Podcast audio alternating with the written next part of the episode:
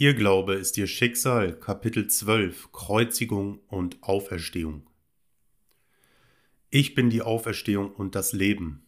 Wer an mich glaubt, wird leben, auch wenn er gestorben ist. Johannes 11, 25. Das Rätsel der Kreuzigung und der Auferstehung ist so verwoben, dass es, um verstanden zu werden, zusammen erklärt werden muss denn das eine bestimmt das andere. Dieses Rätsel wird auf Erden als Karfreitag und Ostern symbolisiert. Sie haben sicherlich beobachtet, dass die Jahrestage dieser beiden Geschehen keinem fixen Datum unterliegen, wie es normalerweise für Geburts- und Todestage üblich ist. Hier variieren die Tage von Jahr zu Jahr in einem möglichen Zeitraum vom 22. März bis zum 25. April. Der Tag der Auferstehung wird auf folgende Weise bestimmt. Der erste Sonntag nach dem Vollmond des Widders wird an Ostern gefeiert. Der Widder beginnt am 21. März und endet in etwa am 19. April. Der Eintritt der Sonne in den Widder legt den Frühlingsbeginn fest. Der Mond auf seiner monatlichen Durchfahrt um die Erde herum steht im Zeitraum des 21. März und des 25. April im Gegensatz zur Sonne. Jener Gegensatz wird Vollmond genannt. Der erste Sonntag nach diesem Phänomen wird als Ostern gefeiert.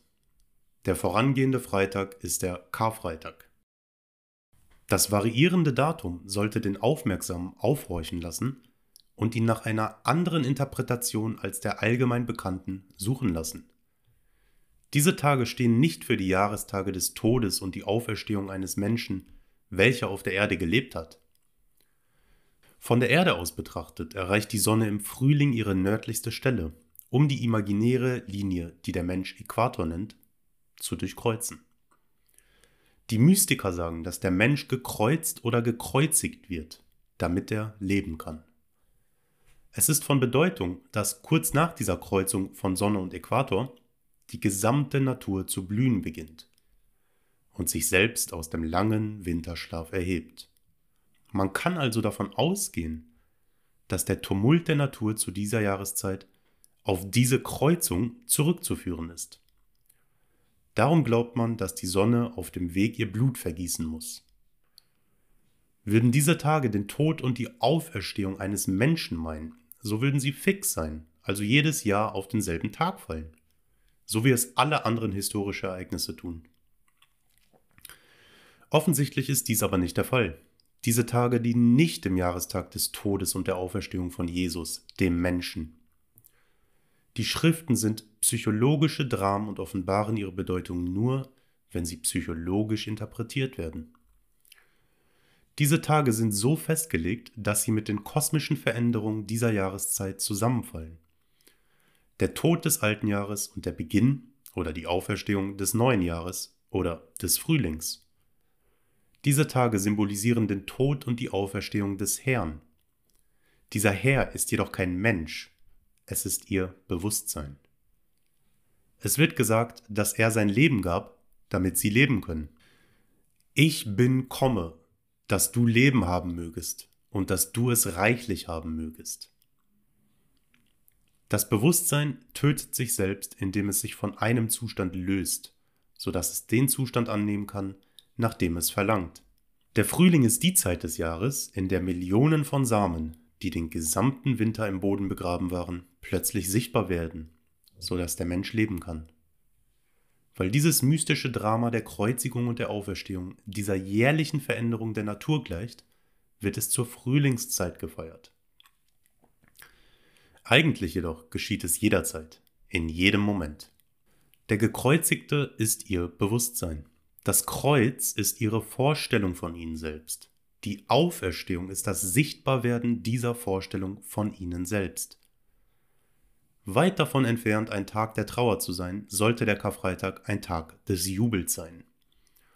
Denn ohne eine vorangehende Kreuzigung oder Vorstellung kann es keine Auferstehung und keinen Ausdruck in der Welt geben. Das, was auferstehen soll, ist das, was sie sich zu sein oder zu haben wünschen. Hierfür müssen sie fühlen, bereits das zu sein, was sie sein wollen. Sie müssen fühlen, ich bin die Auferstehung und das Leben des Wunsches. Ich bin, ihr Bewusstsein ist die Macht, welche ihre Wünsche auferstehen lässt und zum Leben erweckt. Wenn zwei unter euch einig werden auf Erden, worum sie bitten, so soll es ihnen widerfahren von meinem Vater im Himmel. Die zwei sich Einigenden sind sie, ihr begehrendes Bewusstsein und der Wunsch. Wenn diese Vereinbarung getroffen ist, ist die Kreuzigung vollendet. Zwei haben sich gegenseitig gekreuzt oder gekreuzigt. Ich bin und das. Bewusstsein und das, worüber sie sich zu sein bewusst sind, haben sich vereint und sind eins. Ich bin nun fixiert und genagelt an den Glauben, dass ich die Fusion bin. Jesus oder ich bin ist genagelt an dieses Kreuz. Der Nagel, der sie am Kreuz festigt, ist der Nagel des Gefühls. Die mystische Vereinigung ist nun vollendet und das Ergebnis wird die Geburt eines Kindes oder die Wiederauferstehung eines Sohnes sein, Zeugnis seines Vaters ablegend. Das Bewusstsein ist vereint mit dem, worüber es sich zu sein bewusst ist. Die Welt des Ausdrucks ist das Kind, welches diese Vereinigung bestätigt. An dem Tag, an dem sie aufhören, sich bewusst zu sein, das zu sein, von dem sie sich derzeit bewusst sind, dass sie es sind, ist der Tag, an dem ihr Kind oder ihr Ausdruck sterben und in den Schoß seines Vaters, dem gesichts- und formlosen Bewusstsein, zurückkehren wird. Jeder Ausdruck in der Welt ist ein Ergebnis solcher mystischen Vereinigungen. Die Priester haben also recht, wenn sie sagen, dass wahre Hochzeiten im Himmel stattfinden und nur im Himmel geschieden werden können. Aber lassen Sie mich hierbei klarstellen, dass der Himmel kein lokal bestimmbarer Ort ist. Es ist ein Bewusstseinszustand. Das Königreich des Himmels ist in ihnen. Im Himmel, in Klammern Bewusstsein, wird Gott berührt durch das, worüber er sich zu sein bewusst ist. Wer hat mich berührt? denn meine Tugend hat mich verlassen. Im Moment des Berührens, in Klammern Fühlens, entsteht ein Nachkomme und ein aus mir herausgehen in die Sichtbarkeit. An dem Tag, an dem der Mensch fühlt, ich bin frei, ich bin wohlhabend, ich bin stark, wird Gott durch diese Qualitäten oder Tugenden berührt bzw. gekreuzigt. Das Ergebnis dieser Berührung oder Kreuzigung wird sichtbar in der Geburt oder der Auferstehung solch gefühlter Qualitäten. Denn der Mensch bekommt immer eine sichtbare Bestätigung von dem, worüber er sich bewusst ist. Nun wissen Sie, wieso der Mensch, die Manifestation, immer im Bild Gottes gemacht ist. Ihr Bewusstsein stellt sich alles, worüber Sie sich zu sein bewusst sind, vor und drückt es in der Welt aus. Ich bin der Herr und neben mir gibt es keinen Gott. Ich bin die Auferstehung und das Leben. Sie werden fixiert im Glauben daran, dass sie bereits das sind, was sie sein wollen.